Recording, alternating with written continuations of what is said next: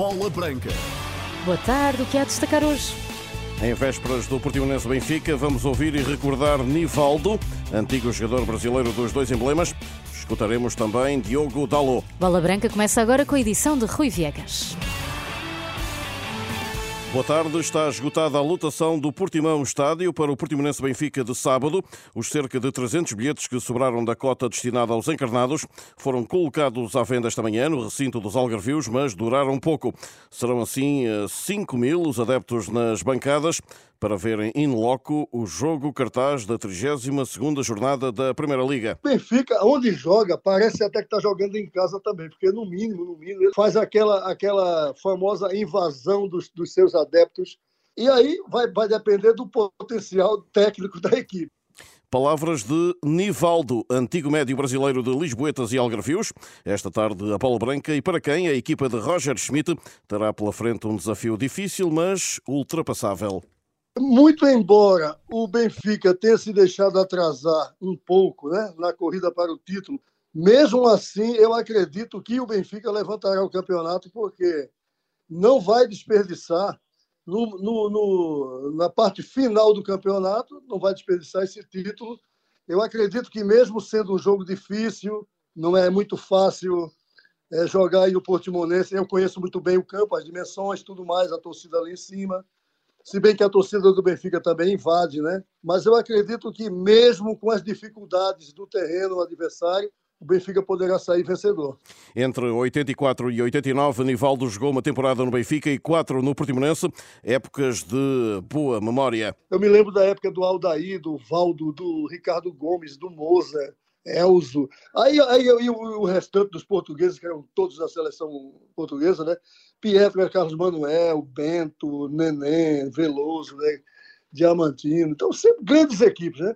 Então, eu me lembro de, de, de, de, todos os momentos. Então, mas tem um jogo aí que foi emblemático no Estádio da Luz, onde nós empatamos de 0 a 0. Ou seja, nunca ganhamos do Benfica, mas também fomos empatar exatamente no Estádio da Luz, onde aquilo é um terror para o adversário. Né? Então, são memórias boas que eu tenho desse, dessas duas equipes.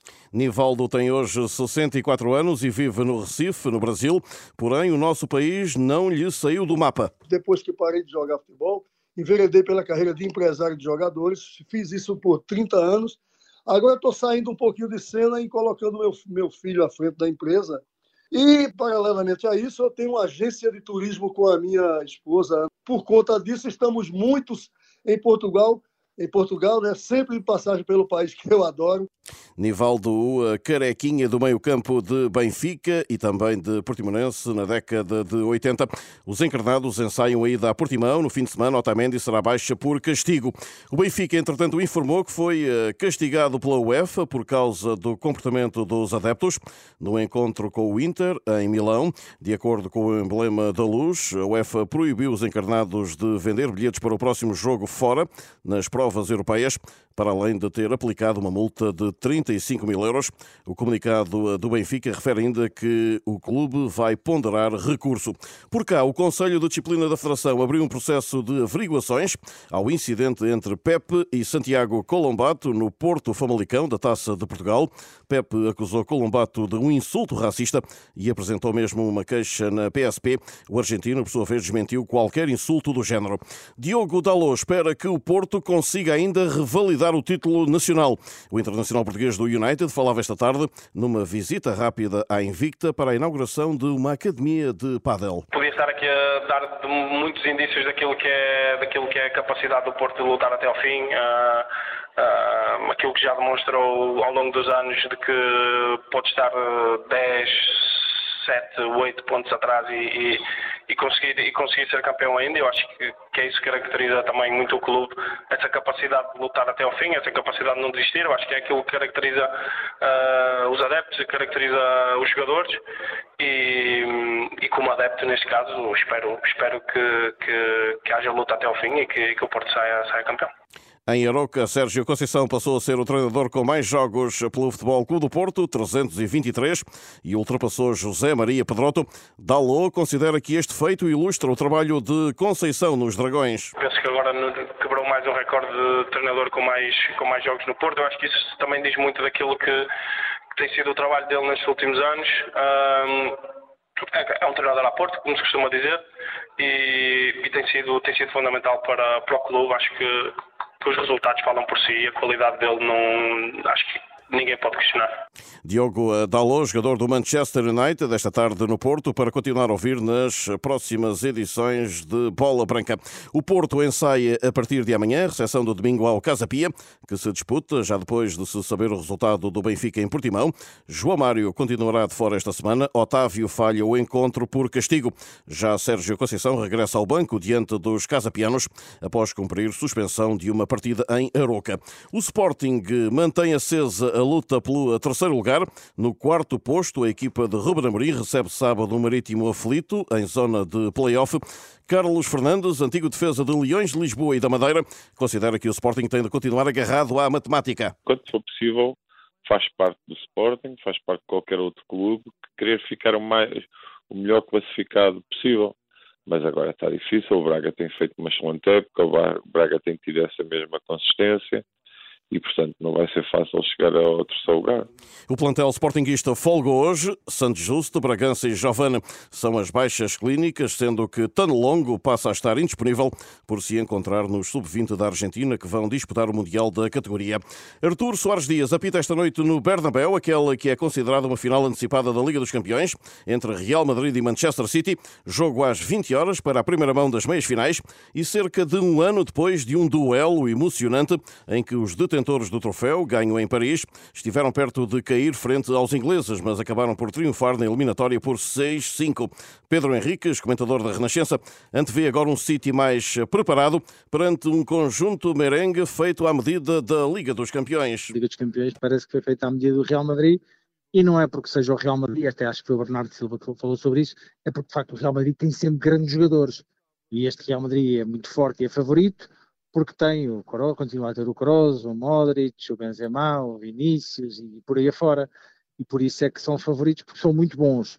Agora, o City eu acho que está cada vez mais forte, mas já a época passada eu vi o Chelsea dar um, um amasso no Real Madrid no Bernabéu, vi o City também fazer isso, mas foi o Real Madrid que os eliminou. Portanto, eu acho que o City este ano é mais forte porque está mais preparado e, eh, e acho que a equipa é mais, é mais preparada para a Liga dos Campeões do que era é menos sonhadora. Mas Real Madrid é o Real Madrid. Portanto, qualquer um pode vencer. À mesma hora, amanhã, o início da outra meia-final entre AC Milan e Inter. Paulo Bento e Paulo Jorge Pereira são as duas mais recentes confirmações para a Conferência Bola Branca, dia 22, no Auditório da Renascença. O treinador e antigo selecionador de Portugal e o atual timoneiro da Equipa Nacional de Handball marcam presença na segunda edição do evento, sob o tema Talento, Ética e Igualdade no Desporto.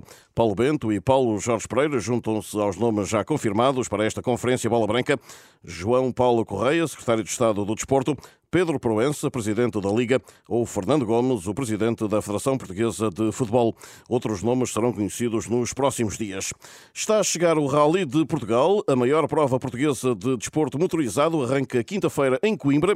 Hoje, a Guarda Nacional Republicana anunciou as principais medidas de segurança para a edição de 2023, que terá no terreno cerca de 2.900 militares.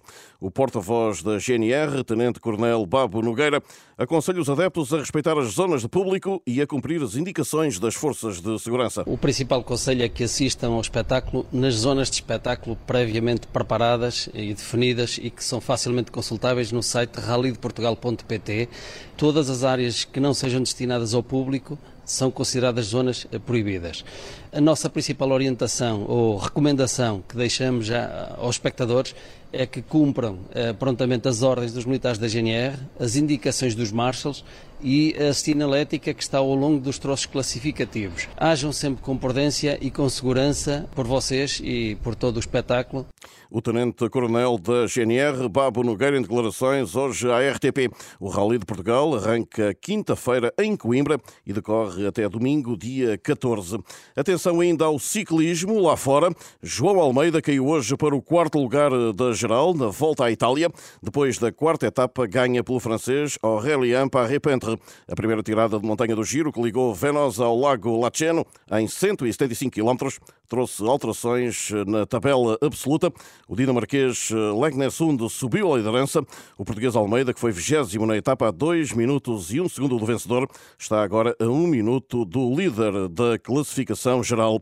Atenção ainda para a etapa desta quarta-feira, quinta etapa, entre Atripalda e Salerno, na distância de 171 km.